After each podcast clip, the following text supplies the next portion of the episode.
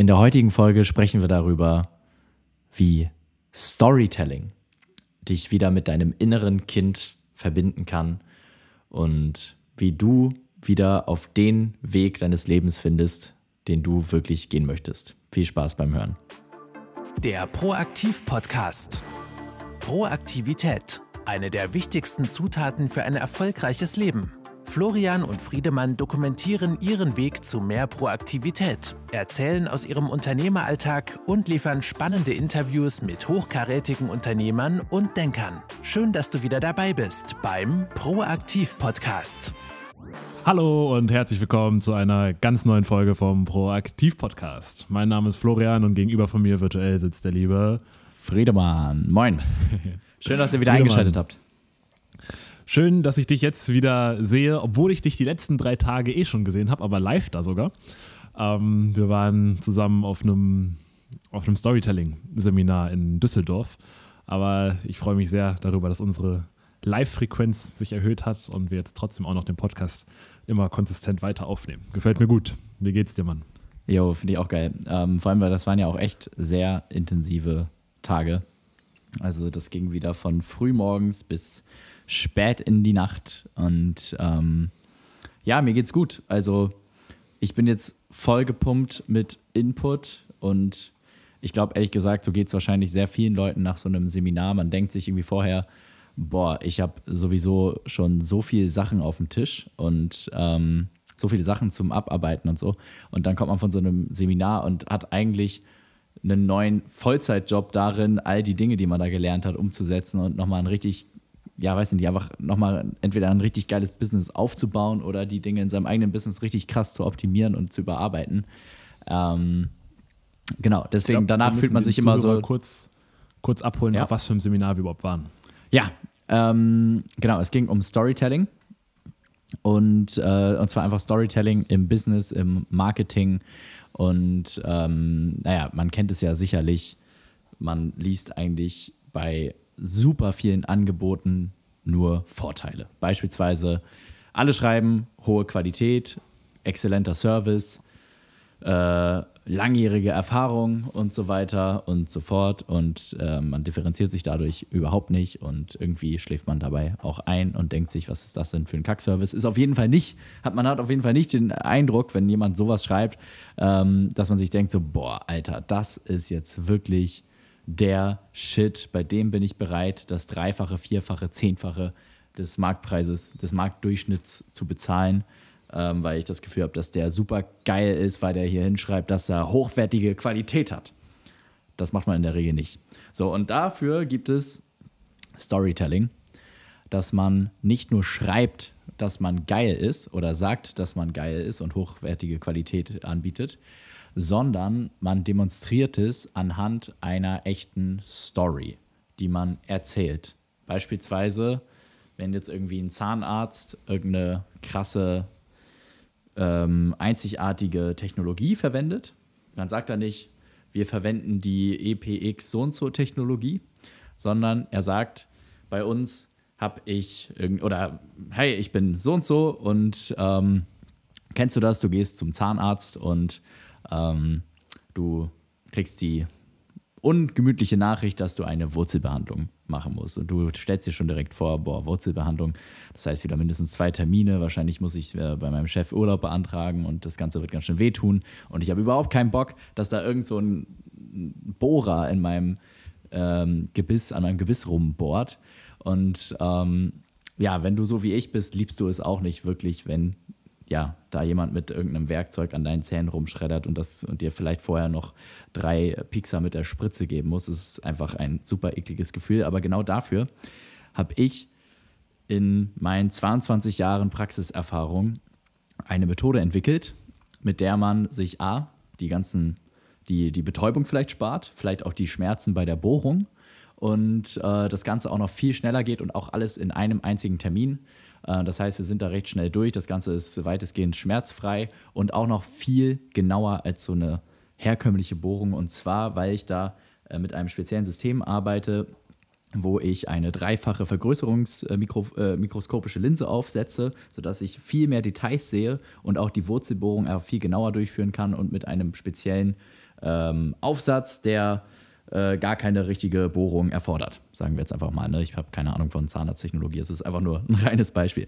Aber man hat dadurch natürlich direkt ein viel, viel, viel visuelleres Bild davon, was dieser Typ jetzt eigentlich macht. Und der hat da äh, demonstriert quasi, wie er das Problem dieses, oh, ich habe keinen Bock auf so eine nervige Wurzelbehandlung, mit seiner neuen Technologie, dem EPX und so Bohrer und der dazugehörigen Spezialvergrößerungsbrille, mit der er viel genauer arbeiten kann, wie er dein Problem entsprechend löst. Und durch diese Story, die er erzählt, macht er sich einzigartig, weil kein anderer hat sich hingestellt und diese Story erzählt, sondern alle anderen sagen, ähm, ja, Professor Dr. So und so, 30 Jahre Erfahrung im Zahnarztgebiet, exzellenter Service, ähm, hochwertiger Zahnersatz und so weiter und so fort.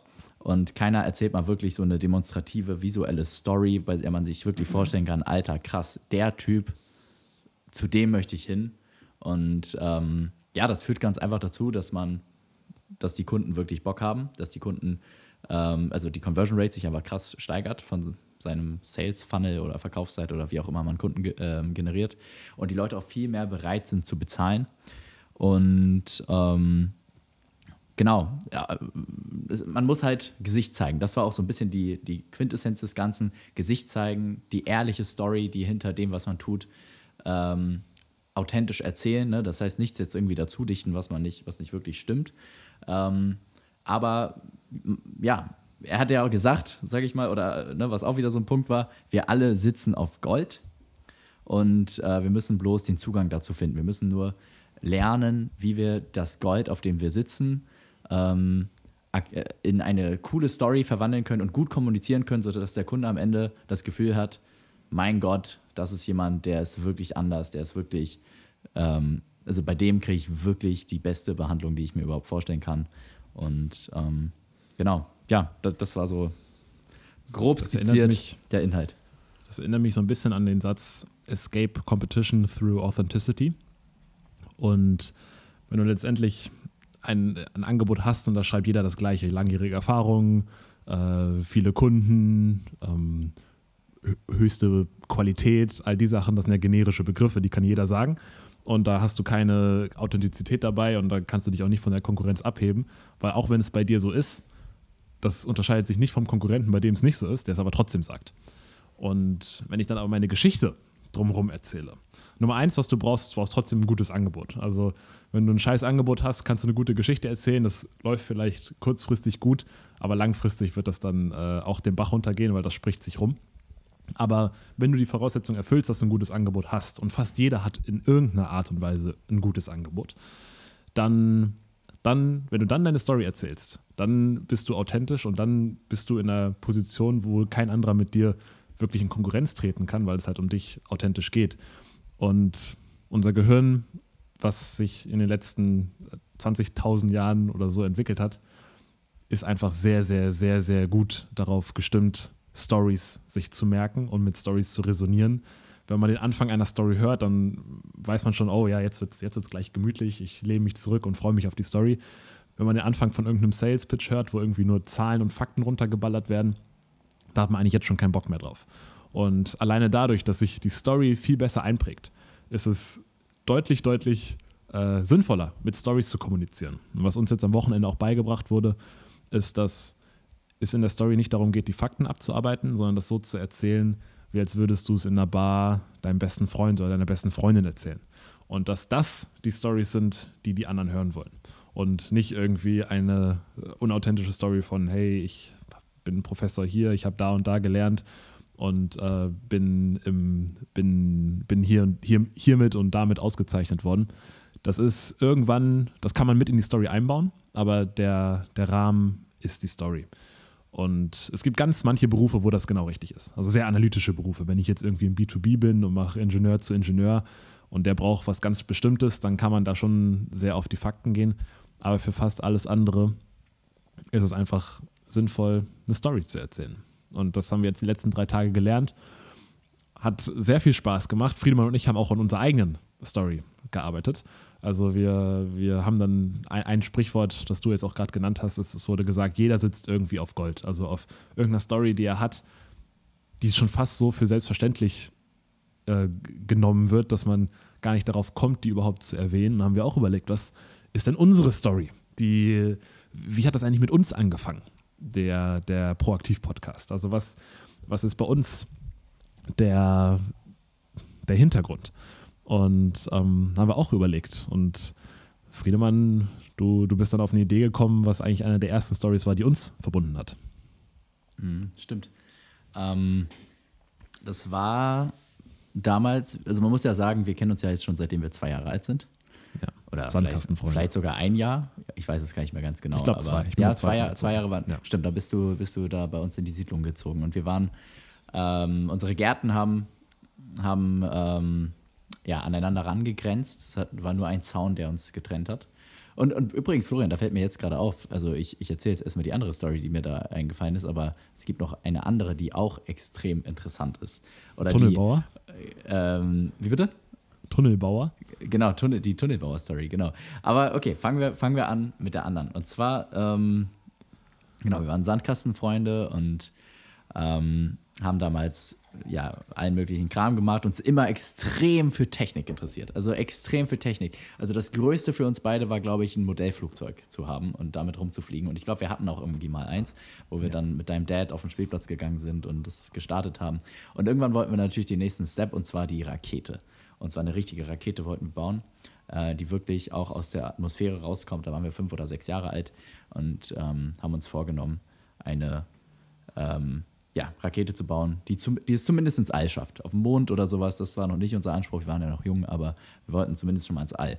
Und ähm, als Kinder, wie man, wie es halt so ist, stellt man sich halt vor, man kann wirklich alles erschaffen oder man, man hat gar keine Grenzen im Kopf. Das ist irgendwie das Coole. Und ähm, deswegen haben wir dann tatsächlich in der Werkstatt äh, von unseren Eltern oder irgendwie mal, wenn wir mal in der Autowerkstatt waren oder so, sind wir da rumgelaufen und haben auf, der, auf dem Boden die Schrauben gesammelt mit dem Projekt im Hinterkopf, von wegen, hey, wir wollen eine Rakete bauen. Ähm, wir brauchen ja Schrauben dafür. Und ich hatte auch immer ziemlich genau so, so, so einen Bauplan in meinem Kopf, wie ich das machen möchte. Und dann ist mir aufgefallen, okay, wir müssen das Ganze irgendwie mit Strom machen, äh, weil eine, ich sag mal, so eine richtige Raketenengine zu bauen, das ist zu krass. Das, das kann ich noch nicht.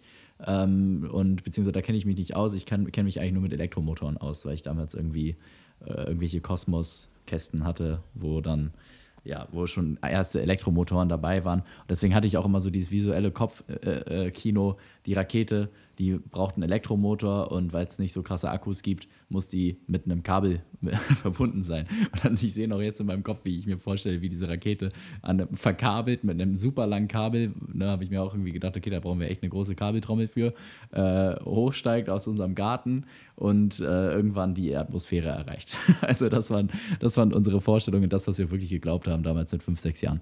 So, und ähm, der Punkt jetzt dahinter ist natürlich, die Rakete ist natürlich nie entstanden. Vielleicht haben wir es irgendwie, haben wir mal ein paar Schrauben zusammengeschraubt und äh, dann ist da, weiß nicht, vielleicht irgendein Spielzeug daraus entstanden. Aber das war auch gar nicht weiter schlimm und wahrscheinlich haben wir es auch irgendwann einfach vergessen, dass wir die Rakete überhaupt bauen wollten, weil es dann irgendwas anderes gab, was uns interessiert hat. Der Punkt ist bloß, was unsere Eltern uns immer gesagt haben, ist entsprechend, Kids, macht weiter, hört nie auf, Raketen zu bauen. Und besonders deine Eltern haben immer wirklich krass an uns geglaubt und ähm, uns in allem auch unterstützt, wenn wir irgendwelches welches Werkzeug brauchten oder irgendwelche Kleinteile oder sowas, haben die uns immer geholfen, das zu finden.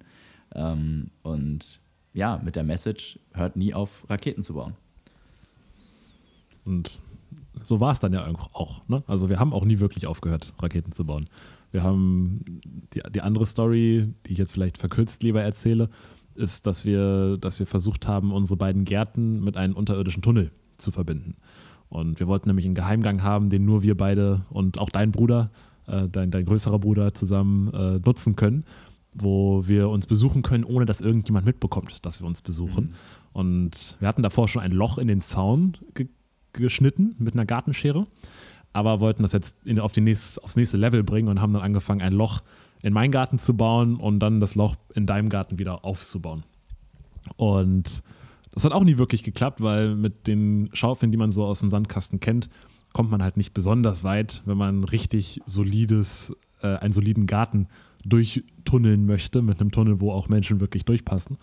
Ist auch letztendlich ein recht gefährliches Unterfangen gewesen, wenn man so drüber nachdenkt, wenn man so Kinder in so ein Erdloch schickt oder schicken lässt. Ähm, dazu kam es aber nie, weil das Erdloch einfach nicht groß genug war. Aber trotzdem, auch jetzt noch, in dem Garten von meinem Elternhaus, sieht man die Stelle, wo wir das Loch gegraben haben und wo auch immer noch kein Rasen wächst, weil da haben wir, haben wir versucht, ein unterirdisches Tunnelsystem zwischen unseren beiden Häusern Geil. zu konstruieren. Oh, und, herrlich. da wächst ja. immer noch kein Rasen. Ne? ist, immer, ist, immer noch, ist immer noch blank. Ja. Und ich weiß nicht, irgendwie, ich finde, sowas zieht sich bei uns durch. Wir haben dann versucht, eine App zu programmieren, als wir deutlich älter waren, um damit irgendwie unser erstes Business zu starten. Aber das hat natürlich auch überhaupt nicht geklappt, weil wir hatten beide überhaupt gar keine App-Programmiererfahrung. Aber schon wieder war das so ein, eine Raketenbau-Story, wo wir irgendwas machen wollten, was total unrealistisch war, wo wir aber trotzdem voller Optimismus und Enthusiasmus rangegangen sind.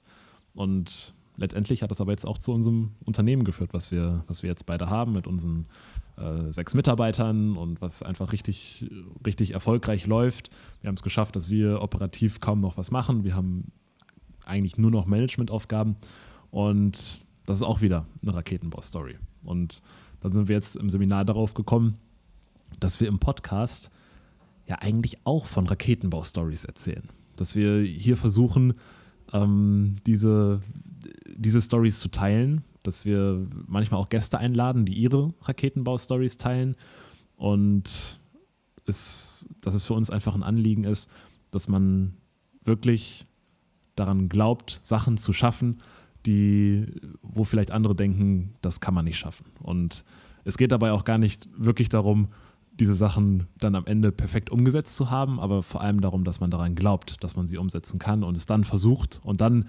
entscheidet sich der Markt. Und dass unsere Zuhörer, die hier zuhören und auch du, lieber Zuhörer, dass du wahrscheinlich auch eine Person bist, die an Raketenbau-Stories glaubt. Und ähm, ja, das war so eine Geschichte, die uns eingefallen ist, jetzt im, im Seminar für die, für die letzten drei Tage.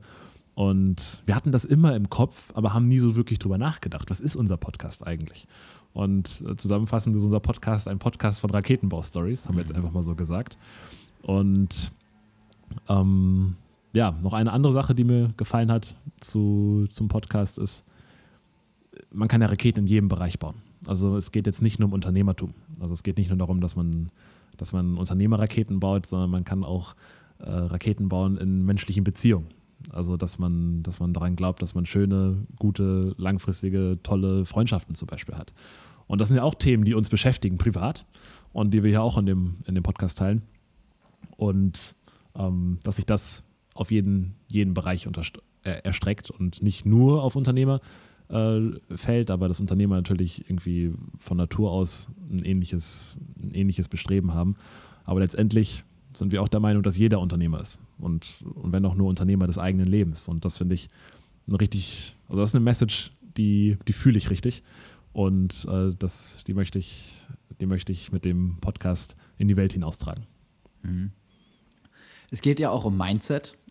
Und ähm, wenn, man, wenn man von Mindset redet, dann ist das ja erstmal ein sehr generischer Begriff, der irgendwie was zu tun hat mit der Art und Weise, wie man denkt.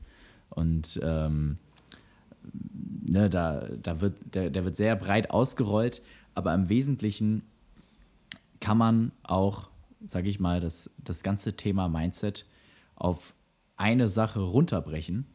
Und zwar genau diese eine Sache, die wir damals als Kinder hatten und die, glaube ich, nicht nur wir als Kinder hatten, sondern ich glaube, die meisten Kinder ähm, haben. Und zwar, dass man glaubt, dass man alles machen kann. Und dass man deshalb auch einfach alles ausprobiert.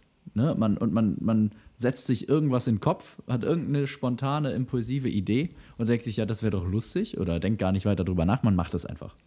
Und im Erwachsenwerden, wodurch auch immer, vielleicht durch Erfahrungen, vielleicht durch, durch Fehler, die man macht und Fehlschläge, vielleicht aber auch extern durch die Eltern oder durch das Umfeld oder sonst wie, verliert man halt irgendwann diesen Glauben, ähm, dass man alles machen kann und man beginnt auf einmal vorsichtig zu werden. Auf einmal wird man richtig vorsichtig. Weißt du, als Kind, wenn ich da auf eine Mülltonne geklettert bin, ich weiß noch, wir sind da auch immer bei uns in der Siedlung äh, auf diese großen Müllcontainer geklettert und dann von einem Müllcontainer auf den anderen gesprungen. Und wir haben nicht eine Sekunde darüber nachgedacht, dass da irgendwas bei schief gehen könnte. Natürlich ist es auch mal schief gegangen. Ich weiß noch, der eine Nachbarsjunge, der ist dann da, ähm, hat es nicht ganz rüber geschafft, ist dann auf den Boden gefallen, hatte eine Platzwunde am Kopf. Das war dann ähm, für uns auch total äh, ja, aber gar nicht mal schockierend oder so, oder dass wir jetzt aufgehört hätten, da rumzuspringen, sondern eigentlich eher nur spannend. Oh, wow, der hat eine Platzwunde am Kopf. Wow, zeig mal dein Pflaster. Wow, wow, wow. Und so weiter. Dann hat er erzählt, wie er das genäht bekommen hat und so weiter. Also, das, das ist einfach so eine ganz andere Herangehensweise ans Leben, die man als Kind hat, die einem ermöglicht, aber auch einfach alles, wo man so Bock drauf hat, zu machen. Und wenn man dann erwachsen ist, haben die meisten diese, diese ja, diese Vorsicht einfach und, und diesen Glauben daran, was tatsächlich einfach möglich ist, dieses Grenzenlose, einfach so ein bisschen verloren. Und das braucht man allerdings besonders als Unternehmer, wenn man Dinge tun möchte, die neu sind, die so noch keiner ausprobiert hat. Ne? Ähm, auch Dinge tun, die einfach aus der Komfortzone äh, sind, also außerhalb der Komfortzone sind. Dinge tun, die, die ähm, vielleicht auch einfach im, im Vergleich zu den, den Normen der Gesellschaft total abstrus wirken, wie beispielsweise, dass du ein Unternehmen aufbaust und auf einmal äh, dir ein Geschäftsführergehalt von einer halben Million im Jahr auszahlst, ohne dass du jetzt äh, 80 Stunden arbeitest, sondern vielleicht arbeitest du nur 10 Stunden die Woche und verdienst trotzdem mehr als jeder Chefarzt. So. Ähm, das sind alles so Sachen, die gehen, die gehen ja komplett so gegen die, gegen die Meinung der Gesellschaft, was so im Allgemeinen möglich ist. Aber ne, als Unternehmer, jeder, der irgendwie ein bisschen fortgeschrittener ist oder irgendwie auch ein bisschen vernetzt ist, weiß, dass äh, sowas ne, jetzt mal gar nicht so unbedingt beeindruckende Zahlen sind, vergleichsweise so im Unternehmerkontext. Und ähm, das heißt, man muss wieder lernen, Schritt für Schritt zu glauben, dass eigentlich alles möglich ist. Und ähm, so ein Elon Musk zum Beispiel, der, ne, manche halten den für größenwahnsinnig. Ich glaube einfach, dass der wie ein Kind denkt. Ich glaube, der hat einfach diese Fähigkeit nie losgelassen, wie ein Kind zu glauben, dass er alles machen kann, dass er auf dem Mars fliegen kann, dass er eine, ähm, äh, ja, aus, einer, aus einem kleinen Auto-Startup eine, äh, ja, die, die höchstbewertetste Autofirma der Welt machen kann. Ähm, und das mit Elektroautos. dass er mit Elektroautos das schnellste Auto der Welt, das, das von der Beschleunigung schnellste Auto der Welt herstellen kann. Ähm, solche Dinge. Ähm, der hat einfach diese mentalen Grenzen nicht. Und im Wesentlichen ist das ja der Kern vom Thema Mindset. Du musst, also wenn es ums Mindset-Training geht, klar gibt es da viele Nuancen und viele Ansätze und so weiter, aber im Wesentlichen geht es ja darum, dass das, was du glaubst, dass deine Glaubenssätze deine Realität formen weil die sind der Maßstab für das, was du dir erlaubst zuzulassen in deinem Leben, was du kannst. Und ich glaube, da ist es ein, ja, auch einfach, ähm, einfach schön, sich auch mal daran zurück zu erinnern, wie man als Kind damals die Welt betrachtet hat und sich dann mal zu fragen, warum tue ich das heute eigentlich nicht mehr? Also, ähm, was habe ich davon? Warum ist das so? Ist das sinnvoll für mich? Und ähm, ja, und Florian echt gesagt, da bin ich super dankbar dafür, dass wir uns da gegenseitig auch ähm, hatten, weil auch in unserem Erwachsenwerde-Prozess haben wir uns eigentlich immer wieder gegenseitig so ein bisschen daran erinnert, dass ähm, viel mehr möglich ist, als, als ähm, so die anderen immer geglaubt haben. Und deswegen, wir hatten ja, als wir die App entwickeln wollten, da war es für uns gar keine Frage.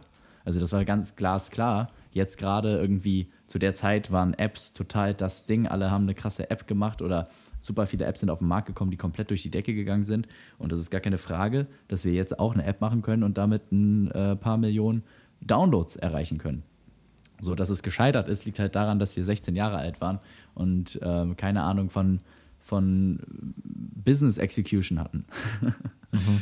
Aber auch keine Ahnung vom Programmieren. Auch keine Ahnung vom Programmieren und sonst was. Aber letztendlich, äh, es war jetzt nicht es war jetzt gar nicht mal nur äh, so eine Traumvorstellung, dass wir da ein paar Millionen Downloads äh, erzielen, sondern es war eigentlich für uns ganz selbstverständlich, dass wir jetzt eine App machen und wir die hochladen und die mit einer hohen Wahrscheinlichkeit einfach richtig durch die Decke gehen kann. Vielleicht, wenn sie schlecht ist, halt auch nicht. Das ist dann auch in Ordnung. Aber wir waren da, sage ich mal, sehr faktisch unterwegs.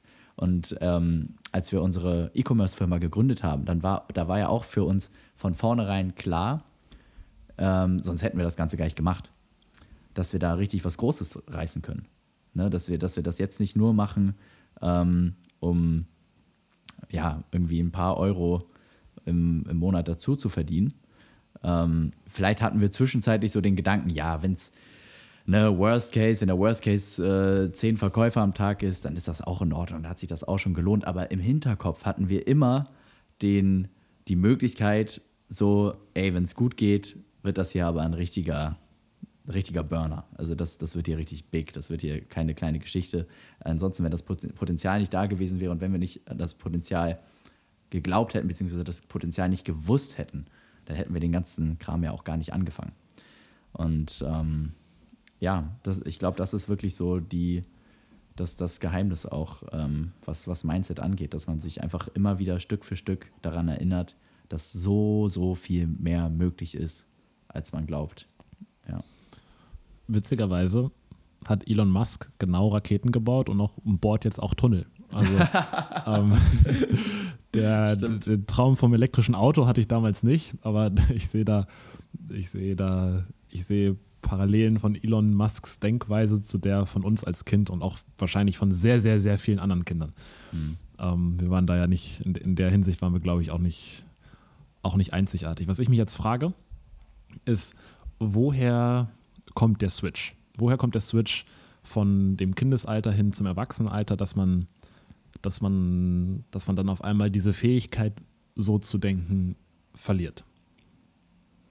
Die Frage ist, was du für Normen hast, mit was für Normen du aufwächst und ähm, was für Vorbilder, was dir vorgelebt wird. Und ich glaube, das prägt wirklich sehr stark, ähm, was in deiner Erlebenswelt für möglich befunden wird. Auch für normal und für gut und schlecht natürlich befunden wird. Es gibt ja auch, ähm, es gibt ja auch Kreise oder es gibt ja auch Eltern, die ihren Kindern sagen, hey, äh, oder ne, das Kind merkt, ja, irgendwie finanzielle Verhältnisse sind nicht so gut und gleichzeitig vermitteln die Eltern und irgendwie das gesamte Umfeld, ähm, viel Geld zu haben, ist aber auch gar nicht erstrebenswert. Ist, das ist vielleicht sogar was Schlechtes. Vielleicht sind die Reichen gierig und so weiter. Ne? Solche Glaubenssätze, die, das sind, das sind ja auch so Dinge, die dir im Weg stehen. Und um das zu lösen, was ja 100% möglich ist, gar keine Frage, ähm, Bloß es ist ein Prozess, es ist ein iterativer Prozess. Ne? Und um das zu lösen, muss man halt ähm, diese, muss man halt das Gegenteil erleben. Ne, du musst Leute kennenlernen, du musst vielleicht einen Reichen dann in dieser Situation kennenlernen, der total großzügig ist und der dir demonstriert, was er Gutes für die Gesellschaft getan hat. Und gleichzeitig ist er, hat er ähm, die absolute finanzielle Freiheit, ist jetzt aber auch nicht abgehoben, schaut nicht auf andere Leute herab, sondern ist einfach ganz normal und ähm, Ihm geht's, er hat aber keine finanziellen Probleme. So. Und wenn du das mal erlebst, dann aus, aus so einer Perspektive, wenn dir vorher nur gesagt wurde, dass, dass viel Geld schlecht ist und so weiter, dass im Geld der Teufel steckt und solche Sachen, dann, ähm, ne, dann ist das für dich erstmal so ein, so ein Awakening-Moment, so ein Aha, wow, okay, ist, krass, es geht ja anders. Die Dinge, die mir mein Leben lang gesagt wurden, stimmen ja gar nicht so richtig. Und ähm, ich glaube wirklich, sowas geht über Vorbild. Ne? Wen, wen lernst du kennen? Was für Vorbilder lernst du kennen? Und bei mir war es beispielsweise ein befreundeter Amazon-Seller, den wir damals über, also ich hatte viele Vorbilder, immer wieder, ne? immer wieder ähm, so, so im, im Erwachsenwerden. Und als wir dann schon in der Amazon-Welt drin waren oder gerade angefangen haben, hatten wir eine, eine Mastermind gegründet. Und da war dann auf einmal irgendwie über, über Ecken jemand reingerutscht, der das war zum ersten Mal jemand, den ich kennengelernt habe, bei dem das Ganze wirklich verkauft, äh, äh, wirklich funktioniert hat. Der wirklich damit Cash verdient hat. Und alle anderen, die ich vorher kennengelernt hatte, das waren irgendwie immer nur so YouTube-Gurus. Ne, wenn überhaupt. Und, äh, oder halt Anfänger, die noch gar nichts gerissen hatten. So, und dieser junge Mann hat mir seine, seine Umsatz-Screenshots geschickt. Und das waren für mich meine Aha-Momente, wo ich gemerkt habe, ach krass, das ist möglich. So, Wow. Ich weiß jetzt noch ganz genau. Ja. Du hast mir den Screenshot weitergeleitet und das waren 50 fucking 1000 Euro Umsatz im Monat und ich bin aus allen Socken gefallen. Ich bin zu meinem Mitbewohner gelaufen und meinte, Alter, schau mal, dieser Typ verdient einfach genauso viel wie ein Chefarzt. und ich dachte ja. mir, wow, das geht ja wirklich, wenn man, wenn man sich wirklich dran bleibt, wenn man wirklich die richtigen Produkte wählt, dann, dann kann man auch sich ein, ein großes Business aufbauen. Das, dieser Moment hat mich echt, hat mir nochmal ein bisschen die Augen geöffnet. Das, das sehe ich ähnlich wie du, dass ich da dachte, okay, wow, das funktioniert, das geht. Es ist nicht nur ein Theoriegespenst, was alle auf YouTube dir verkaufen, sondern es ist tatsächlich umsetzbar. Das war, da erinnere ich mich gut dran. Absolut. Und du siehst dann auch in dem Moment, hey, das ist eigentlich auch jemand, der ist vielleicht, äh, also der ist vielleicht genau in meinem Alter, der macht eigentlich nichts anders, der ist jetzt nicht äh, viel intelligenter als ich und der hatte auch nicht mehr Geld und Ausgangskapital und so weiter, sondern der hat eigentlich alles genauso gemacht wie wir. Bloß ist er vielleicht ein Jahr früher gestartet und ähm, hat vielleicht so ein paar Sachen, die, äh, so ein paar Tipps auf Lager, die wir noch nicht kennen. So, dann äh, fragst du den mal, hey, was würdest du uns empfehlen? Wo, wo sind wir gerade noch nicht so gut unterwegs? Was, was können wir noch besser machen? Und, und solche Sachen. Und dann äh, haut er dir ein paar Tipps raus, ne, die jetzt auch nicht weltbewegend sind, aber einfach ne, cool sind. Und ähm, aber alleine der, der, größte, der größte Hebel daran ist einfach, dass du merkst, es ist möglich. Und dann fängst du überhaupt erst an, in die Richtung zu, ähm, in die Richtung zu denken und zu handeln. Und dann planst du ja ganz anders. Du, du kaufst ganz anders die Produkte ein. Du, du ähm, siehst das Ganze mit einem ganz anderen Stellenwert. Äh, auf einmal ähm, hat dieses Projekt eine viel größere Wichtigkeit für dich im Leben, als jetzt vielleicht weiß ich nicht, vielleicht hast du es vorher nur so halbherzig nebenbei gemacht, ja, mal gucken, probieren wir mal aus. Jetzt auf einmal weißt du, okay, krass, man kann damit tatsächlich innerhalb von einem Jahr ein Business aufbauen, das 50.000 Euro äh, Monatsumsatz macht. So, okay, jetzt ist das, jetzt gebe ich natürlich Vollgas. Ne? Alleine das Wissen, dass es möglich ist in deinem Mindset, das macht ja schon den Shift und führt dazu, dass du ganz anderes, einen ganz anderen Zugang zu dem ganzen ja. Thema hast. Ähm, ja. ja. und natürlich, also das, das Mindset, das, also ich sag mal, das, was man glaubt, was möglich ist, ich glaube, man hat immer so eine Schwelle, ne, wo man glaubt, ja, okay, das, äh, ja gut, das, ja. das soll erstmal jemand machen, so, ne? Mhm. Bis du dann jemanden findest, der es macht. Oder es gibt ja auch so ein Sprichwort, ähm, alle ähm, äh, irgendwie, alle haben gesagt, nee, mehr als so und so viel Umsatz kann man auf Amazon im Monat nicht machen. Und dann kam Peter und der hat dann das Zehnfache der wusste davon das nicht gemacht. Und hat's gemacht. Genau, der, der wusste es nämlich nicht und der hat dann das Zehnfache davon gemacht. Ja. Ähm, ja. Genau, und heute würden wir sagen, 50.000 Euro Umsatz auf Amazon ist so, ja cool, Junge, läuft. Ähm, jetzt bist du bereit, mal das erste Mal Fremdkapital aufzunehmen und dann kriegen wir das Ganze nochmal verfünffacht oder verzehnfacht.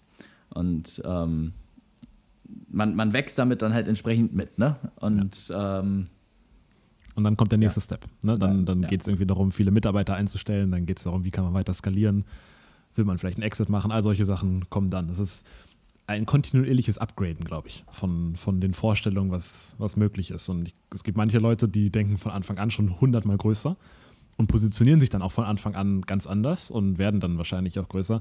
Und dann gibt es Leute, die, die vielleicht manchmal, und da gehörten wir auch zu, so ein bisschen Step für Step Mhm. die die nächsten Wachstumsstufen erreicht haben, weil wir immer wieder erst irgendwo anders dann gesehen haben, dass es möglich ist und äh, ja, haben, haben, uns, haben uns so hochgehangelt und ich glaube jetzt mittlerweile sehen wir das ein bisschen anders. Ich glaube, jetzt, jetzt sind wir an einem Punkt, wo wir, wo wir schon deutlich größer denken, als wir es noch vor fünf Jahren gemacht haben. Ja, definitiv. Ich habe hab gestern eine Situation erlebt, wo, wo ich so ein bisschen auch über diese Thematik nachdenken musste, wie wir sie gerade besprochen haben. Und zwar, warum, warum ändert sich das? Warum, warum, warum, je älter ich werde, desto weniger glaube ich daran, dass, äh, dass alles möglich ist, wenn ich nicht irgendwie daran arbeite. Und ich, ich hatte schon immer die Theorie, oder nicht schon immer, ich hatte schon seit ein paar Jahren die Theorie, dass wir irgendwann werden, sind wir Kind und dann kommen wir in die Schule und auf einmal haben wir ganz viele andere Einflüsse. Wir haben nicht nur noch die Einflüsse von unseren äh, kindlichen Freunden, die wir haben und unseren Eltern, die uns im besten Fall irgendwie toll finden, sondern haben auch die Eindrücke von der Schule, von irgendwelchen anderen Institutionen, vom Sportverein und all die Sachen. Und gerade als Kind fängt man dann, glaube ich, an, diese Stimmen zu internalisieren. Also da haben wir jetzt in dem Podcast auch schon oft drüber geredet, dass man, dass man obwohl die Person dann gar nicht mehr im Raum ist, trotzdem ihre Stimme und ihr Judgment im Kopf hat. Also, dass wenn ich jetzt als, als Zehnjähriger Da ist es vielleicht noch nicht so tief drin, aber wenn ich jetzt als 18-Jähriger irgendwie irgendwas mache und denke ich, ah nee, was denkt jetzt mein Footballcoach darüber? Oder, du, ah, nee, ich glaube auch als Zehnjähriger, auch als Zehnjähriger, ich glaube auch schon als Sechs- oder Fünfjähriger sind solche Dinge präsenter, als man da denkt. Da fängt es schon an, ne? Ja. Also ja. auch kleine Kinder haben eine wirklich sehr, sehr präsente, bewusste und komplexe Erlebens- und Gefühlswelt und das darf man auch nicht unterschätzen, ja. Ja, ich frage mich jetzt noch, wie, wie sehr bewerten Sie das? Also, das, die Meinung der Eltern ist, ist extrem wichtig. Und ich, es ergibt auch Sinn, dass die Meinung anderer Leute irgendwie wichtig für dich ist, weil früher hattest du nichts außer deiner Community. Und äh, da ging es darum, was hast du für einen Status in der Community. Und dann ja. ist es auch ganz entscheidend zu wissen und zu, zu beobachten zu können, was habe ich jetzt für einen Status. Wenn ich das, das jetzt mache, was denkt dann der von mir? Und dann kann ich quasi schon die, die Konsequenzen mir schon erdenken, ohne dass ich es gemacht habe, um dann zu gucken, ob es sich lohnt, das zu machen. Also evolutionär gesehen ist das richtig genial, sowas, sowas zu können. In unserer heutigen Gesellschaft ist es für manche Sachen auch richtig gut, für soziale Interaktion. Für manche Sachen ist es aber auch doof. Und ich glaube, mhm. der Trick ist es da irgendwie, die eigene Stimme nicht zu verlieren. Und ich glaube, ich habe irgendwann mal vor, vor zehn Podcast-Folgen oder so gesagt, ähm, Ende des letzten Jahres, dass eins der wichtigsten Sachen, wie ich irgendwann meinem Sohn und meiner Tochter beibringen möchte, dass mein Hauptziel ist es, deren Stimmen zu stärken. Also dass die so, die so zu, zu motivieren und so zu erziehen, dass sie ihre eigene Stimme nicht verlieren. Dass sie nicht meine Stimme in sich drin haben, nicht die von der Mama, nicht die von, von der Lehrerin, sondern ihre eigene Stimme drin haben. Und das ist quasi mein Hauptziel bei, bei meinen Kindern. Und ich denke, das führt zu sehr viel Selbstbewusstsein im Sinne von Bewusstsein. Weil ich glaube, wenn du die eigene Stimme nicht hast und dann kommt die von der Gesellschaft dazu, dann hat man ein mhm. Problem. Weil was mir gestern aufgefallen ist, mein Zug hatte extrem Verspätung. Ich hatte, hatte drei Züge, zum Glück hatten sie alle Verspätung, das heißt letztendlich habe ich auch alle bekommen. Aber der erste hatte extrem Verspätung und deswegen sind, äh, und dann ist auch einer ausgefallen. Das heißt, zwei Züge mussten in einen Zug reinpassen. Mhm. Weil der eine ist ausgefallen, dann der zweite hatte Verspätung, alle standen am Gleis, es war viel zu voll. Und dann kam der Zug vorgefahren und ich stand da, wo die erste Klasse, wo der erste Klasse Waggon war. Und ich hatte tatsächlich erste Klasse gebucht und dachte, ja, passt ja, gehe ich einfach hier rein, war eh egal, weil das nur so eine 20 Minuten Fahrt war. Und Ganz viele andere Leute, die aber nicht erste Klasse gebucht haben, sind aber auch da reingegangen, weil sie einfach genervt waren, dass der Zug zu spät kam und sich gedacht haben, ist jetzt scheißegal, der Zug ist eh so voll, ich setze mich jetzt auch in die erste Klasse. Mhm. Und dann kam ein Schaffner und kam zum ersten Typen und meinte, hä, du hast doch gar kein Ticket für die erste Klasse. Und dann meinte er, ja, aber hier hat niemand ein Ticket für die erste Klasse. Wir haben einfach nur keinen Bock mehr, äh, auf die, durch die Verspätung hier noch irgendwie lange zu warten und jetzt noch irgendwo einen, einen Platz zu suchen woanders, weil der Zug einfach viel zu voll ist. Und dann meinte er, ah, das geht aber nicht. Und dann meinten alle anderen aber, ja, niemand von, niemand von uns hier hat ein Ticket aus der, aus der, aus der ersten Klasse. Und ich habe auch so richtig genickt, weil ich wollte die so ein bisschen supporten. Mhm. Und dann meinte der Schaffner, ja gut, und dann ist er weggegangen. Und dann dachte ich mir, krass, wenn jeder, es ist normalerweise, wenn du kein Ticket hast, hast du ein richtiges Problem. Aber wenn jeder um dich rum genau das Gleiche macht, dann wird es richtig schwer, irgendwie im Rahmen von Regeln zu, zu agieren. Also dann kannst du keine Regeln ersetzen, da kannst du auch niemanden hinsetzen, der die Regeln durchsetzt, weil dieser eine Schaffner hat gar keine Chance gegen diese 30 Leute, die da saßen. Und deswegen ergibt es für mich Sinn, dass du als Gesellschaft die Stimme in die Leute reinpackst, die irgendwie mit Regeln und Rahmenwerken versehen sind, damit du eine funktionierende Gesellschaft überhaupt aufbauen kannst. Und damit du damit du, damit es sowas wie Regeln gibt, damit es sowas wie, äh, gibt wie moralische Konsequenzen und all solche Sachen. Und das ist ja auch zu einem sehr, sehr großen Teil richtig wichtig und richtig gut. Es wird nur richtig gefährlich, wenn du als Person nicht mehr deine eigene Stimme hast, um in manchen Sonderfällen das dann voneinander zu trennen.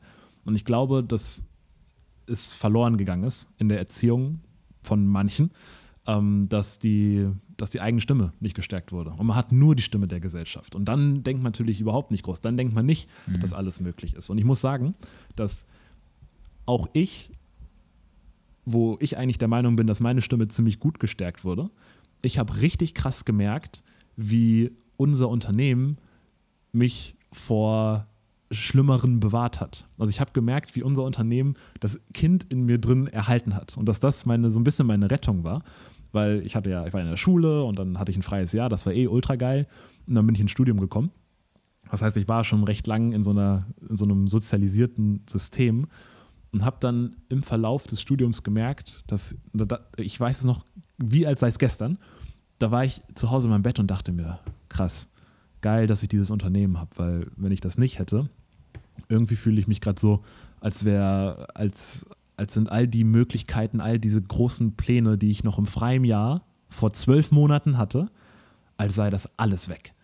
Als sei, ich, ich weiß noch genau, wie ich im, im freien Jahr dachte, oh, ich, ich werd, will irgendwann einen Fonds haben und äh, will da meine, meine Investmentideen umsetzen, ich will das machen, ich will das machen. Alles weg. Und ich, ich habe richtig gemerkt, wie unser Business so ein Strohhalm war, an dem ich mich klammern konnte, weil ich dachte, okay, wenn das funktioniert, dann, dann, dann erhält das in mir diesen Glauben daran, dass, dass das funktioniert. Und zu der Zeit war unser Business nicht so groß, dass es wirklich irgendwie richtig, richtig schon Substanz hatte, sondern es war eher so, dass es funktioniert hat, aber es noch ein bisschen dahin gedümpelt. Das heißt, es war jetzt keine sichere Sache. Deswegen war ich nicht so, oh ja, das ist die Rettung, sondern ich dachte, oh, wenn irgendwas die Rettung ist, dann ist es das. Mhm. Aber es war noch nicht klar. Und ähm, was, was ich mir dabei denke, ist, dass obwohl ich eigentlich einschätzen würde, dass ich jemand bin, der schon eine recht starke innere Stimme hat, habe ich gleichzeitig gemerkt, wie das in mir auch ein bisschen kaputt gegangen ist und ich aber gerade noch so die Kurve bekommen habe. Beziehungsweise äh, im freien Jahr war das noch auf dem Höhepunkt, aber dann habe ich gerade noch so die Kurve bekommen im Studium und habe hab dadurch, dass wir unser Unternehmen haben, hatten, wo ich mich auch so ein bisschen entfalten konnte, wo ich gemerkt habe, Alter, alles ist möglich. Mein Kollege hier macht 50.000 Euro Umsatz im Monat. Das ist ja viel krasser, als ich es mir äh, hätte vorstellen können. Und ähm, ja, dass das, das so ein bisschen, dass das so ein bisschen erhalten hat. Mhm. Und was würdest du sagen, was kann man daraus ableiten für Leute, die sich ähnlich fühlen? Oder es muss ja jetzt nicht nur im Studium sein, es kann ja auch schon nach dem Studium sein, im Job. Ähm, genau das, was unsere Eltern uns damals gesagt haben. Hör nie auf, Raketen zu bauen. Das ist, glaube ich, die entscheidende Message hierbei. Und was heißt also, das konkret für ihn? also an, angenommen, ich hatte meine ja. ganzen Träume und ich hatte äh, im, im, freien Jahr war ich in Australien und ich hatte Bock, richtig ja. irgendwie Fondsmanager zu werden und die Welt zu erobern. Und dann fange ich mein Studium an und von Semester zu Semester merke ich immer mehr, dass das Ganze irgendwie, ja, alles doch gar nicht so aufregend ist. Ja. Und dann irgendwann habe ich den Abschluss in der Tasche, ich fühle mich irgendwie immer noch nicht viel weiter und dann fange ich halt irgendeinen Job an, weil das das ist, was man halt so macht. Und was mache ich jetzt, Florian? Ähm, genau so wie der Switch von ich bin, ich, alles ist möglich zu nichts ist möglich passiert ist, indem du in einem Umfeld bist, wo so viele Regeln und Rahmenwerke aufgestellt werden. Genauso ist der Switch auch andersrum möglich. Was, was ich jetzt machen würde, ist genau wie du es auch vorhin gesagt hast, jetzt brauche ich ein Umfeld, das das genau wieder umdreht. Also ich muss mich mit Menschen umgeben, die, die daran denken, dass sie jetzt auch Fondsmanager werden, dass sie Raketen bauen werden, dass sie Tunnel bohren werden, jetzt im übertragenen Sinne, ähm, dass die irgendwelche Unternehmen aufbauen werden oder dass sie vielleicht einen anderen Way of Life machen, dass sie äh, mit einem Van durch Australien touren wollen für die nächsten drei Jahre, je nachdem, was ich möchte, dass ich mich mit diesen Menschen umgebe. Und das war vor 20 Jahren noch deutlich schwieriger, als es jetzt ist, weil Jetzt muss ich die Leute noch nicht mal unbedingt kennen. Ich kann mir auch drei, vier Persönlichkeiten suchen, die, äh, die im Internet genau das verkörpern, was ich, was ich denke und das nach außen hin kommunizieren. Irgendwelche Influencer, die, die genau das machen, was ich, was ich mir wünsche. Oder irgendwelche Unternehmer, die Einblicke in ihre Unternehmerwelt geben und dann deren Podcast die ganze Zeit hören. Ähm, wenn man uns cool findet und irgendwie sowas mit uns auf, die, auf eine ähnliche Reise gehen möchte, dass man dann vielleicht unseren Podcast hört und so quasi seinen, seinen, den Input, den man in seinen Kopf reinlässt, so steuert, dass er mit den Sachen gefüttert wird, wo man auch wirklich hin möchte und nicht mit den Sachen gefüttert wird, die einen das kaputt machen, was man eigentlich damals wollte. Ja, verstehe. Ähm, dazu auch vielleicht eine coole Idee ist, ähm, ne, man, also ich denke mal, je nachdem, was man möchte. Ne? Also wenn, wenn, wenn man jetzt eh happy ist ne, mit dem, also wenn kein Leidensdruck da ist, dann ist ja alles gut. Aber ich, ich weiß auch, dass viele Leute ähm, sich gefangen fühlen in ihrer Situation und eigentlich auf das, was sie tun, gar keinen Bock haben, aber einfach keinen Ausweg sehen. Und ich glaube, die beste Lösung, die man sich antun kann, ist äh, auch die schwerste und zwar von einem Tag auf den anderen, ist einfach sein zu lassen, was man tut. Auch wenn man schon Jahre rein investiert hat, einfach nochmal bei Null anzufangen. Und es einfach ähm, Job kündigen, Studium abbrechen oder sonst was und dann in sich hineinzuhören, so jetzt habe ich freien Tisch, was möchte ich eigentlich wirklich machen? Was sind wirklich meine Träume und die dann umzusetzen? Das ist natürlich nicht super einfach. Dafür braucht man viel Stärke, dafür muss man wirklich äh, einen eisernen Willen haben und da, dafür muss man auch, sage ich mal, in der Lage sein, seine eigene Wille, äh, seine eigene Stimme gegen die Meinung der Gesellschaft durchzusetzen und äh, sich selber treu zu bleiben, was das angeht. Und das ist extrem schwierig. Ähm, aber was vielleicht so eine kleine Zwischenhybridlösung ist, ist genau das zu tun, was du hattest, als du im Studium warst. Ich meine, du hast ja sehr gern studiert, ne? Du hast es ja sehr gern gemacht und ich glaube, du bist auch sehr froh dafür, ja. darüber, dass du es gemacht hast. Ähm, und was dich getragen hat dabei, ist, dass du ein Projekt nebenbei hattest. Und zwar, dass du dein eigenes Ding nebenbei gemacht hast. Und ein Studium ist ja, oder ne, die Schule ein Studium und dann später ein Arbeitsplatz, das sind ja alles Dinge, die extern dir vorgesetzt werden. Das sind quasi Angebote, fertig geschnürte Angebote für dich. So, jetzt kannst du sagen ja oder nein, aber das war's schon. So, und dann bist du da drin und dann musst du dich allen ähm, Voraussetzungen, allen ähm, Vorgaben und so weiter beugen und quasi ähm, ja, da in diesem System entsprechend funktionieren. Das gibt dir natürlich auch viel, aber dein eigenes Ding ist es halt, äh, ja, kannst du schon draus machen, aber in der Regel äh, ist das Ganze so konzipiert, dass es nicht dein Ding ist, sondern das Ding von jemand anderes und du eben ein Zahnrad in dem Ding von jemand anderes bist. So, und wenn du jetzt aber neben diesem Ding, wo du oder neben diesem Ding von jemand anderes, von dem du Teil bist, also dein Studium, Job oder sonst was, trotzdem dein eigenes Ding noch machst nebenbei, wo es wirklich nur um die Dinge geht, die du selber dir erdacht hast, um deine Ideen, um deine Lösungsansätze, um äh, und du hast das Ganze aufgebaut und äh, du hast die Leute zusammengebracht für das Projekt, du hast Leute dafür begeistert und so weiter. Ähm, wenn du das irgendwie als kleines Leidenschaftsprojekt nebenbei machen kannst, mit dem Potenzial, dass es richtig groß wird. Ne, das sollte jetzt schon irgendwie was sein, wo du dir vorstellen kannst, dass das schon irgendwie die Welt verändern kann. Oder zumindest einfach einen großen Impact haben kann. Ähm, und du das aber nebenbei aufbaust, ich glaube, das ist so eine Sache, die kann dir auch nebenbei so ein bisschen diese Flamme erhalten halten oder erhalten lassen. Und vielleicht kommst du ja irgendwann dann zu dem Punkt, wo du merkst, okay, jetzt mache ich aus dieser kleinen Flamme auch mal ein richtiges Feuer. Und ähm, vielleicht ist dann der Absprung auch leichter, ne? wenn man dann, wenn man dann schon was hat irgendwie. Ähm, genau. Es gibt irgendwo habe ich mal einen kleinen Artikel gelesen, der heißt Climbing the Wrong Hill von Chris Dixon. Und Chris Dixon ist, glaube ich, irgendwie der, der Chef von irgendeinem, von Andreessen Horowitz, glaube ich. Ist einer der größten VCs überhaupt. Und der, da stand drin, dass fast bei allen Leuten, die richtig smart sind, die er kennt, die irgendwo in einer fetten Investmentbank arbeiten oder Unternehmensberater sind oder äh, irgendwie sowas machen, wenn er die fragt, wo siehst du dich in zehn Jahren, haben alle irgendwie immer gesagt, ja, ich will eigentlich eine, eine, eigene, eine eigene Firma gründen oder in einem Startup mitarbeiten, mit, äh, was mir irgendwie Drive gibt und wo ich dann sehr viel mitgestalten kann als einer der Early Employees. Und obwohl das deren Ziel in zehn Jahren war, waren sie jetzt trotzdem in einem ganz anderen Beruf, der eigentlich genau was anderes macht.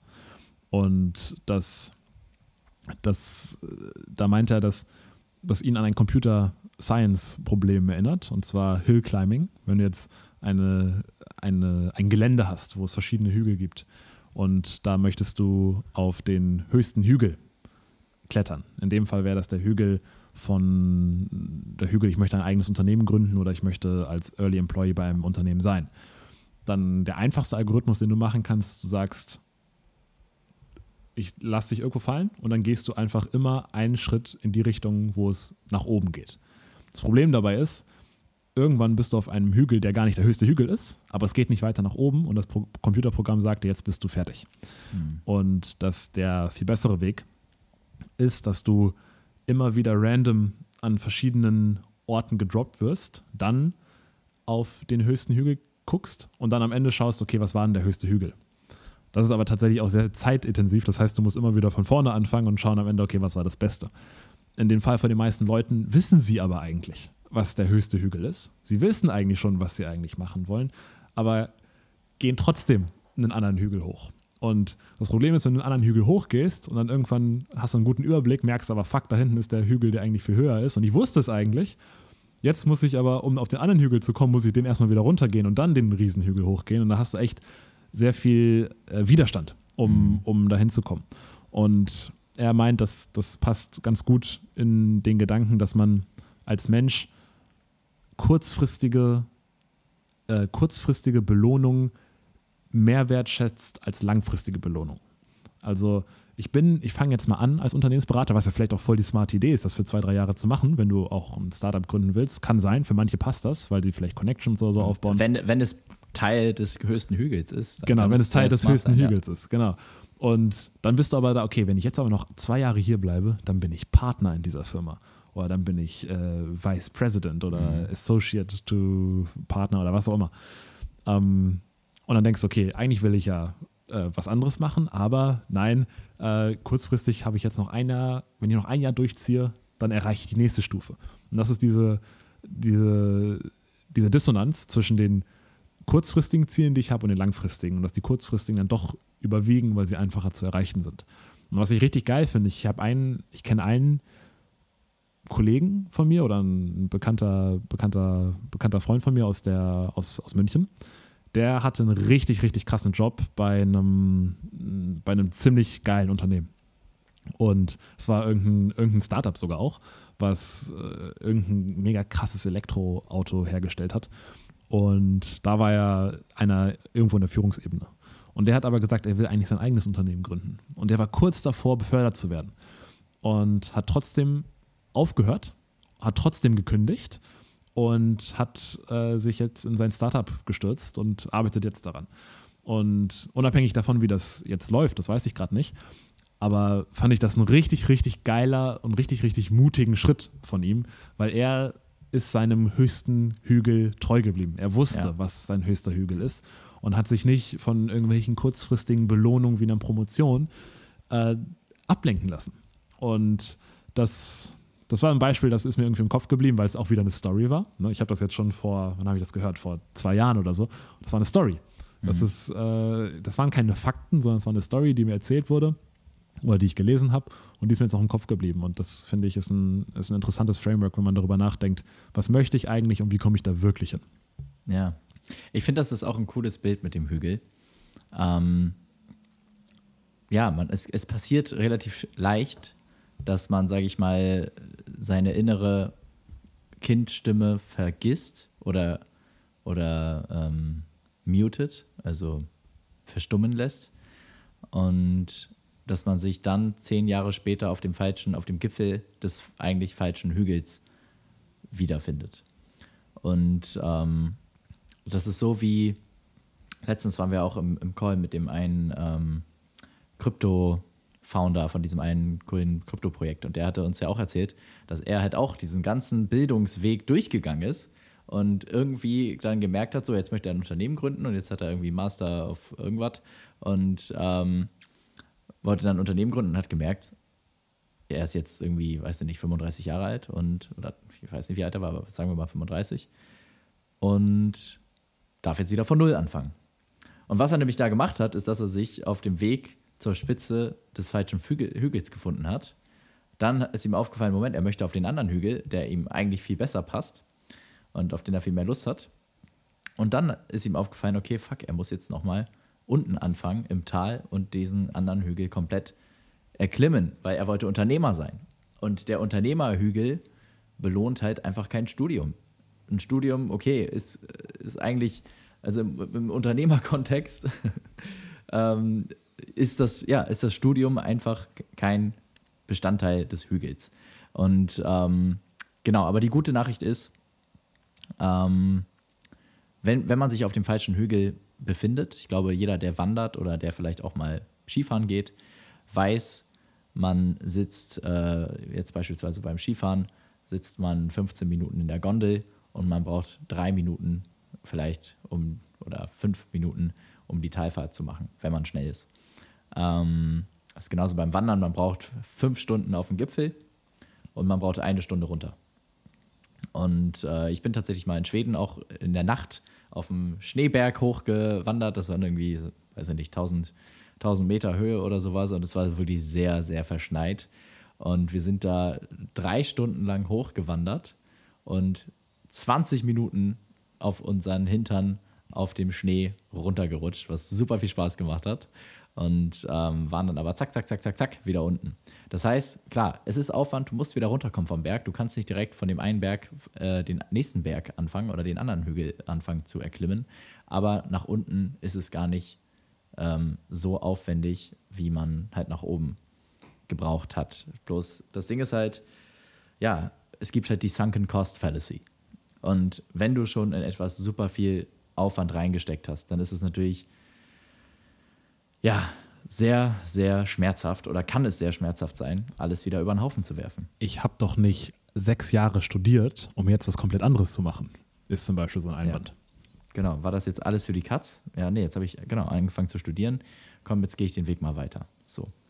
Und ähm, das ist, denke ich, wohl die, die hohe Kunst, bereit zu sein, wenn man die Erkenntnis hat, man ist auf dem falschen Weg, alles über den Haufen werfen zu können. Also bereit zu sein, alles über den Haufen zu werfen, um nochmal neu anzufangen, das zu tun, was man wirklich tun möchte. Weil man glaubt halt auch, dass man zeitlich begrenzt ist. Man hat auch wieder die Norm. Mit 30 möchte ich gesettelt sein. Mit 30 möchte ich meinen Job gefunden haben, der mir das gibt, was ich suche oder der mir die Sicherheit gibt oder der mir vielleicht auch einfach die Selbstsicherheit gibt, das zu tun, was ich wirklich tun möchte in meinem Leben. Oder vielleicht möchte ich auch mit 30 Kinder haben und bis dahin muss, muss die Berufsfrage geklärt sein. Oder bis 35 oder bis 40 oder sonst was. Und wenn man dann überlegt, so Mist, jetzt habe ich sechs, sieben, acht Jahre studiert oder gearbeitet oder sonst was und war eigentlich auf einem komplett falschen Weg, so dann wirft man halt auch all diese anderen Erwartungen und Normen, die man an sich selber hat und die andere an einen vielleicht haben oder wo man sich zumindest einbildet, dass andere sie an einen haben. Denn ehrlich gesagt, wenn man mal ehrlich ist, ähm, den anderen Leuten ist es in der Regel dann doch ehrlich gesagt auch einfach scheißegal, was man macht. Meistens bildet man sich nur ein, dass die das von einem erwarten. Ähm, nichtsdestotrotz, es ist natürlich sehr schwer, dann sich einzugestehen, komm, ey, ich bin jetzt 30, ich fange jetzt nochmal neu von Null an. Das war cooler Abschnitt meines Lebens, aber es ist nicht das, was ich wirklich machen wollte. Und jetzt geht es halt nochmal von vorne los. Das Ding ist, die gute Nachricht ist, ehrlich gesagt, ich glaube ganz, ganz, ganz stark daran, dass unsere Generation so alt wird, wie es sich heutzutage eigentlich noch keiner vorstellen kann. Dass wir so viel Zeit haben und ähm, dass, dass dieses Thema von wegen mit 30 muss ich gesettelt sein, mit 30 muss ich das tun, was ich immer tun wollte. Und generell dieses statische Denken von wegen, äh, bis 30 habe ich meinen Job und diesen einen Job mache ich dann 40 Jahre lang ähm, als Unternehmer weiß man, dass man eigentlich jeden Tag was anderes macht und vielleicht auch mal ein Jahr das Projekt und dann im nächsten Jahr das Projekt und äh, dieses Jahr arbeitest du vielleicht selber an deinem Produkt, im nächsten Jahr arbeitest du an deinen Mitarbeitern, am Management, an dir selber natürlich und im Jahr darauf arbeitest du an deinen Investments. Ne? Es gibt immer ähm, die, die nächste Level, man macht das nächste Level, man macht immer irgendwas anderes. Und wenn man diese Denkkategorien, dieses normative Denken vielleicht auch mal über den Haufen wirft und sich auch einen längeren Zeithorizont erlaubt, und man mal das Ganze aus der Vogelperspektive betrachtet und sich fragt, hey, jetzt gut, habe ich halt sechs Jahre in ein Studium gesteckt, da habe ich vielleicht aber auch äh, soziale Kompetenzen, Freunde gewonnen und äh, coole Dinge gemacht, einfach eine geile Zeit auch gehabt. Das muss mir vielleicht auch beruflich gar nicht jetzt unbedingt was bringen und das ist überhaupt kein Beinbruch, wenn ich jetzt nochmal von vorne anfange und jetzt ein Unternehmen gründe und ich all das Wissen, was ich jetzt im Studium ähm, gelernt habe, mit dem ich mich auseinandersetze, da gar nicht einsetzen kann und vielleicht auch die Qualifikation gar nicht einsetzen kann, weil ähm, es auch in Ordnung ist, mit 40 oder 50 erst, ähm, sage ich mal, irgendwas zu, in Anführungszeichen, zu erreichen oder auch mit 60 oder mit 70. Und ähm, ja, wenn man sich deinen Dad anschaut, der hat, der hat, als du geboren wurdest, hat er erst angefangen, seine Firma zu gründen. Und äh, am, im April wird er 70. Und hat mittlerweile eine richtig krasse Firma aufgebaut. Das muss man einfach ja. mal sagen. Und ja. das Business, die Businesswelt, der Businesswelt ist es egal, wie alt du bist. Der Businesswelt ist auch egal, was du für einen Hintergrund hast. Der Businesswelt geht es wirklich um die Gegenwart. Was machst du im Hier und Jetzt? Und, ja. ähm, und da gibt es viele Beispiele. Also, ne, mein Dad ist nicht der Einzige. Es gibt viele, viele, viele Beispiele, wo Unternehmer spät angefangen haben und jetzt ultra, ultra groß sind. Ich weiß nicht, der, der Chef von KFC war, glaube ich, 60, als er angefangen hat. der Gary Vee, mein, mein guter Freund und Co-Investor, war, äh, war Schön, dass du das gesagt hast, jetzt wissen es alle. äh, war, war Auch, vier- mein Co-Investor. auch dein Co-Investor, unser Co-Investor, ähm, war 34. Als er all, alles, was er jetzt hat, hat er mit 34 angefangen aufzubauen. Davor hat er den Weinladen seines Dads gemacht, wovon er immer noch nichts besitzt. Und ähm, dafür gibt es hunderte Beispiele. Auch Jeff Bezos war mit 24 kein Millionär. Der hat Amazon, weiß nicht, vor 30 Jahren oder so gegründet. Jetzt ist er 60, da war er 30. Ja, gut, das ist schon früh. Und was du vorhin gesagt hast, fand ich sehr einleuchtend, dass wir jetzt viel, viel älter werden. Also selbst wenn, weißt du, wenn ich mir jetzt denke, vor 50 Jahren sind Leute 50 geworden und dann gestorben oder 60 geworden und dann gestorben, weil wir hatten auch viele Kriege und alles, aber grundsätzlich war auch die, die Alterserwartung viel, viel niedriger. Und wenn du 60 wirst, dann ist es vielleicht auch schon gut, wenn du mit 30 und 35 wirklich alles outgefigert hast, weil du bist dann schon weit über die Hälfte deines Lebens. Wenn du jetzt aber 100 wirst oder 120, dann ist 30 noch nicht mal in der Nähe der Hälfte von deinem Leben. Und dann immer noch die gleichen Regeln anzunehmen wie, wie damals, ergibt dann wenig Sinn. Und ein, ein Framework, was ich für, für, für mich und für uns irgendwie cool finde, ist, dass solange man noch jung ist, also alles, was, was unter 35 ist, ähm, so, sollte man ultra high risk gehen, statt irgendwie, ja, ich gehe jetzt mal den sicheren Weg. Weil 35 kannst du immer noch anfangen, irgendwo anders zu arbeiten. Und 35 ist immer noch jung. Also ich, ich eigentlich kann man das auch ausweiten auf unter 40, aber irgendwann willst du ja auch Kinder haben, willst du es wirklich und dann kriegst du sie und dann hast du einfach mehr und mehr Verpflichtungen, wo du, wo es dann wirklich Sinn ergibt, auch manchmal to play it safe vielleicht. Aber wenn man schon weiß, dass es später schwieriger wird, ins Risiko zu gehen, dann ist es für mich eigentlich klar, dass ich jetzt die Zeit, wo ich noch ungebunden bin, wo ich noch keine großen Verpflichtungen habe, dass ich die nutze, um ins Risiko zu gehen, um mal eine Firma zu starten, die nicht klappt, eine App zu programmieren, obwohl ich es nicht kann, äh, eine Rakete zu bauen, obwohl ich keine Ahnung davon habe, einen Tunnel zu graben, obwohl es vielleicht auch ein bisschen gefährlich ist, äh, den Hügel wieder runterzurutschen, um mal einen anderen Hügel auszuprobieren und quasi das zu machen oder, oder viele Sachen zu probieren. Das, das trifft es vielleicht noch besser auf den Punkt. Also, woher soll ich denn überhaupt auch wissen, was ich möchte, wenn ich noch nichts probiert habe? Ich, ich Ja. gehe auch nicht, wenn ich stelle vor, du bist fünf, hast noch nie was anderes gegessen außer Nudeln und Gemüse und dann gehst du in ein Restaurant und dann steht da die Karte und sagen sie, was wollen sie? Und dann stehen da ganz viele Sachen, du hast keine Ahnung, was es ist. Und am besten sagst du dann als Fünfjähriger, ja, bringen Sie mir von allen mal ganz, ganz, ganz bisschen. Ich probiere alles und dann, wenn ich das nächste Mal komme, dann entscheide ich mich. Und dann weiß ich, was ich, was ich cool fand. Und äh, diese, diese Appetizer, das Probieren, das finde ich ist gerade in jungen Jahren, gerade wenn man noch keine krassen Verpflichtungen hat, richtig, richtig wertvoll. Wenn, jetzt, wenn du jetzt aber 37 bist und denkst, naja, okay, ich bin schon, ich bin schon alt, ich, ich habe schon Kinder und so, verhältnismäßig gesehen ist es immer noch jung. Ja. Und ich sehe, dass es andere Rahmenbedingungen hat, auf jeden Fall. Aber verhältnis gesehen, verhältnismäßig gesehen ist es immer noch jung, auch wieder von vorne anzufangen. Mein Vater hat die Firma gegründet vor 24 Jahren, jetzt ist er 70, also mit 45. Ja. Der Businesswelt ist es aber auch in die andere Richtung egal. Das heißt, du musst nicht mal volljährig sein, Ja. um ein Self-Made Millionär zu sein. Der Beweis war bei uns schon im Podcast mit André Braun, André Braun. der mit 17 Jahren äh, für mehrere Millionen sein erstes eigenes Unternehmen verkauft hat. Verkauft, nicht gegründet. Das heißt, er Mit hat es mit, 14 fünf- hat mit, mit gegründet, 14 ne? oder 15 hat das gegründet, genau. Also das, äh, selbst das ist möglich und wenn man Folge gerade vom 34. Abi kommt und man hat, Folge 34, äh, 34 ja, ähm, und man kommt gerade vom, vom Abitur und man hat eigentlich gar keinen Bock jetzt viel zu probieren, sondern man hat schon seine Idee im Kopf und denkt sich so, äh, und alle anderen sagen, ja, du musst erstmal die Welt kennenlernen, du musst dich erstmal irgendwie so und so, bla bla bla.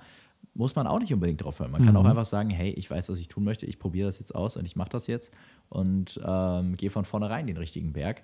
Das ist so ein bisschen die, ähm, so, so der Ansatz, der in dem Buch The Millionaire's Fastlane ganz cool beschrieben wird.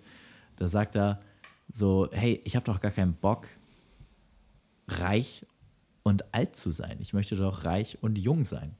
Ich möchte in jungen Jahren reich sein, weil jetzt kann ich meine ganzen hedonistischen Träume ausleben Und beziehungsweise die Träume, die ich heute habe, die habe ich vielleicht in 10, 20 Jahren gar nicht mehr. Und deswegen möchte ich die heute ähm, erfüllen und heute möchte ich Millionär sein und finanziell frei und so weiter und so fort. Und äh, das Ding ist halt, äh, ich sag mal, Millionär zu sein, wenn du es wirklich willst, ist leichter als ein BWL-Studium durchzukriegen in drei, vier Jahren.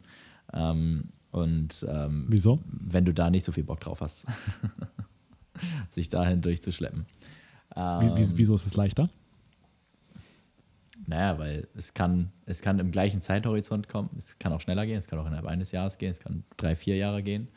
Ähm, und es wird dir leichter von der Hand gehen, wenn du wirklich dafür, darauf Bock hast und dafür brennst, als wenn du dich, äh, sage ich mal, in Anführungszeichen vernünftigerweise gegen deinen inneren, gegen deine innere Stimme für das BWL-Studium entscheidest. Wenn du Bock auf das BWL-Studium hast, dann mach das BWL-Studium, gar keine Frage. Aber ich weiß bloß, dass auch viele Leute keinen Bock drauf haben und es trotzdem tun, weil sie sagen oder weil sie sich selber sagen oder andere ihnen sagen, ähm, damit ich überhaupt irgendwann mal was im Leben erreichen kann, muss ich ein in Anführungszeichen Fundament aufbauen. Das stimmt. Man muss das Fundament aufbauen. Bloß das Fundament liegt viel mehr darin, an sich selber zu arbeiten und persönlich zu wachsen. Und äh, bestimmt tut man im, im Studium auch da ne, gewissermaßen persönlich wachsen und, und, sich connecten und sozial, soziale Fähigkeiten aufbauen, Freundschaften aufbauen fürs Leben und so weiter. Das hat alles einen riesigen Wert. Aber ich sag mal, wenn aus der Business-Perspektive her, ähm, inhaltsmäßig, na, auch wenn das natürlich nicht alles Bullshit ist, was da vermittelt wird, aber ähm, du brauchst die Dinge halt nicht. Weil die, die Dinge, alle, die du, alles, was du Know-how technisch weißt, das kannst du dir oder das, das eignet man sich als Unternehmer sowieso on the go an weil du die Probleme hast und dann findest du die Ressourcen, die dir dabei helfen, die Probleme zu lösen und dann lernst du was dabei. So funktioniert das ja in der Regel. Als und, Unternehmer bist du eigentlich die ganze Zeit im Studium. Der Unterschied ist einfach nur, dass du die Praxis zuerst meistens hast und dann denkst, okay, fuck, das verstehe ich jetzt nicht, lass mich kurz recherchieren, wie das funktioniert. Und dann das dein Leben lang machst. Also die meisten Unternehmer, die ich kenne, lernen die ganze Zeit irgendwas Neues, setzen sich die ganze Zeit mit irgendwas Neuem auseinander, sind quasi ihr Leben lang im Studium und wenden das Gelernte dann aber direkt an oder lernen es nur, weil sie es gerade lernen müssen, weil sie es gerade anwenden müssen, nur halt noch nicht können. Und das, das ist eine Gemeinsamkeit, die, die sich fast über alle Unternehmer erstreckt, die ich kenne. Und ich glaube, die, ich die entscheidende, auch wenn, du, auch wenn du nicht Unternehmer werden willst, wenn du keine Millionen oder so haben möchtest, wenn du sagst, ey, ich habe gar keinen Bock, sowas zu machen, ich will nur Menschen helfen und ich will das auch nicht im Coaching machen, ich will das irgendwie in, äh, als Kindergärtnerin machen, ne? ein sehr ehrenvoller Beruf. Wenn du darauf richtig Bock hast, dann finde ich das richtig nice. Das sind, das sind die Leute, die ich richtig heftig finde. Die, äh, die sagen, Alter, das ist das, oder, oder stell dir mal vor, Krankenpfleger, wenn du wirklich sagst, du hast richtig Bock, Krankenpfleger zu werden und obwohl du weißt, dass die Bedingungen so doof sind, wenn du dann sagst, du machst es und das erfüllt dich, dann, dann finde ich das nice. Ich als Unternehmer denke mir, okay, vielleicht kann man da auch einen Krankenpfleger Business machen, wo ich auch irgendwie äh, mir was überlege, aber das ist, weil ich das möchte. Und ähm, wenn du was anderes möchtest, dann finde ich das richtig, richtig, richtig lässig, wenn man es weiß. Und ich glaube, das ist auch so ein bisschen der, das, das Motiv, was sich durch alles durchzieht, was wir jetzt in der letzten Stunde gesagt haben, dass es ganz entscheidend ist zu wissen, was man möchte. Und wenn man es noch nicht weiß, dass man dann vielleicht guckt, wie man das herausfinden kann, indem man manche Sachen probiert. Aber dass man sich nicht irgendwie irgendwelche äh, Bubi, Bubi-Trophäen aus der Gesellschaft übernimmt und sagt, okay, das möchte ich jetzt, mhm. sondern sich wirklich überlegt, was man, was man möchte und dem, dem inneren Kind so ein bisschen treu bleibt. Die eigene Stimme bewahrt und vielleicht auch einfach die eigene Stimme wieder kennenlernt. Ja. Weil ich glaube ehrlich gesagt, wenn jemand äh, sagt, er weiß nicht, was er machen soll oder sie weiß nicht, was sie machen soll mit ihrem Leben, dann heißt das eigentlich, dass die Person noch nicht weiß, was sie ähm, machen soll, soll. Na gut, das ist jetzt komisch ausgedrückt, aber na gut, soll, was sie machen soll. Wer sagt denn, was sie machen soll? Na, das ist ja irgendwie was von außen. Also was ich meine, dass sie noch nicht weiß, was sie welches der, der, der, der, na gut, wie, wie formuliert man das? Was die Gesellschaft von ihr erwarten soll. Dass sie das vielleicht noch nicht weiß.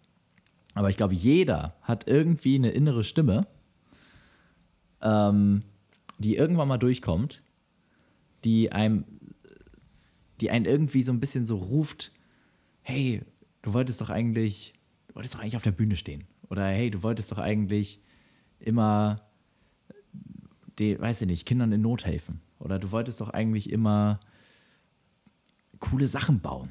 Du wolltest doch mal an Flugzeugen schrauben. Oder du wolltest doch Häuser bauen. Oder du wolltest vielleicht coole Gartenlandschaftsprojekte umsetzen. So, wo ist das alles hin? Du wolltest Gemälde malen. So, und ja, ich glaube, diese Stimme hat jeder irgendwie in sich und man muss sie vielleicht einfach nur reaktivieren. Und in der Regel ist es halt so, selbst wenn sie irgendwie mal vor, hervorkommt, dann ist das so von wegen so, ja, nee, nee, das passt nicht, das passt nicht, das passt nicht in die Norm, das passt nicht in, die, in, das, in das Raster. Und ähm, ja, wenn man, wenn man nicht weiß, was man machen soll, dann weiß man eigentlich ganz genau, was man machen soll. Und zwar die, nicht das, was man gerade macht. die Situation sehr, sehr, sehr schätzen, dass man gerade nichts weiß, was man machen soll.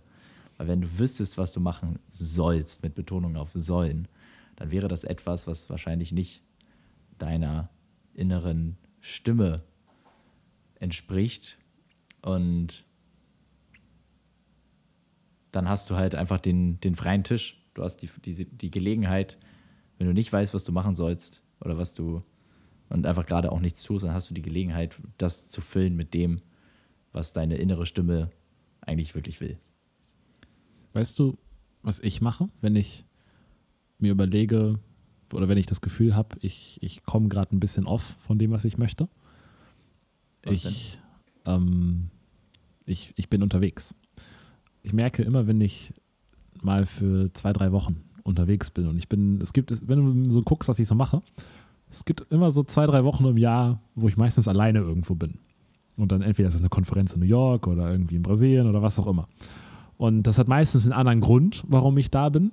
Aber tief in mir drin ist der eigentliche Grund, dass es ein Check ist für mich, um zu gucken, ist noch alles so in der Linie, in der ich es mir vorstelle. Mhm. Weil ich in, in solchen Situationen, wenn ich mal drei Monate, drei Wochen in Amerika oder so bin, alleine, da bin ich ja ganz alleine. Und da bin ich mit mir ganz alleine. Ich bin in einem ganz neuen Umfeld, wo quasi niemand mich überhaupt anschaut. Also ich bin wirklich nur ich und dann habe ich das Gefühl, kann ich nochmal deutlich klarer denken. Und ich, ich stelle mir das bildlich immer wie so ein Kompass vor. Ein Kompass, der, der, der zeigt Richtung magnetischen Nordpol. Und wenn du aber irgendein magnetisches Objekt in der Nähe vom Kompass hast, dann zeigt er halt dahin. Und es zeigt nicht zum magnetischen Nordpol, weil das, was nah dran ist, einfach deutlich höheres Gewicht hat.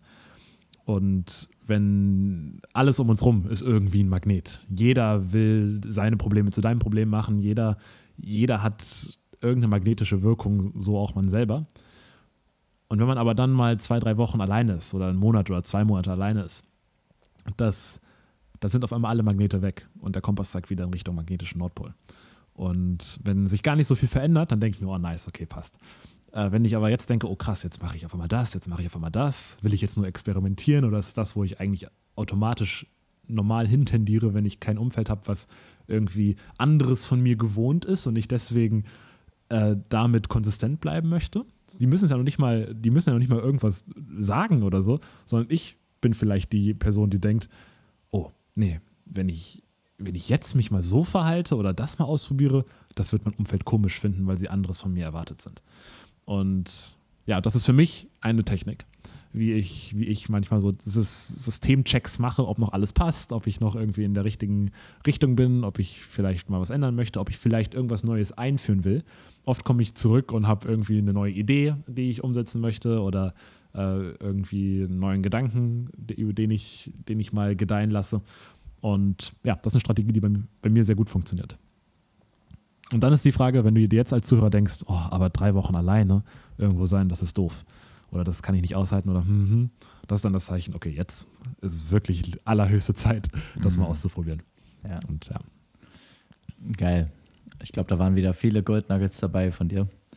Ähm, lieber Zuhörer, liebe Zuhörerin, ihr wisst, was jetzt kommt.